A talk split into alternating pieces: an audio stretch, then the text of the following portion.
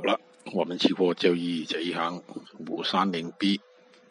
今天还有一些特别的事情，就是我猜的那个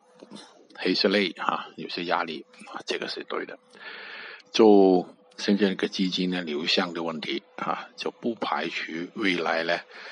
也是这个情况。就它不跟啊，黑色类是不跟外面那个原油走势的啊，大家都明白啊，是另外一个板块。哈，就达到目前这个水平呢，这个标杆铁矿石呢有压力了，所以呢，令到其他的品种呢弱一点呢，好像是焦炭。今天又打一段啊，呃，我们也做过了，就一段一段来做。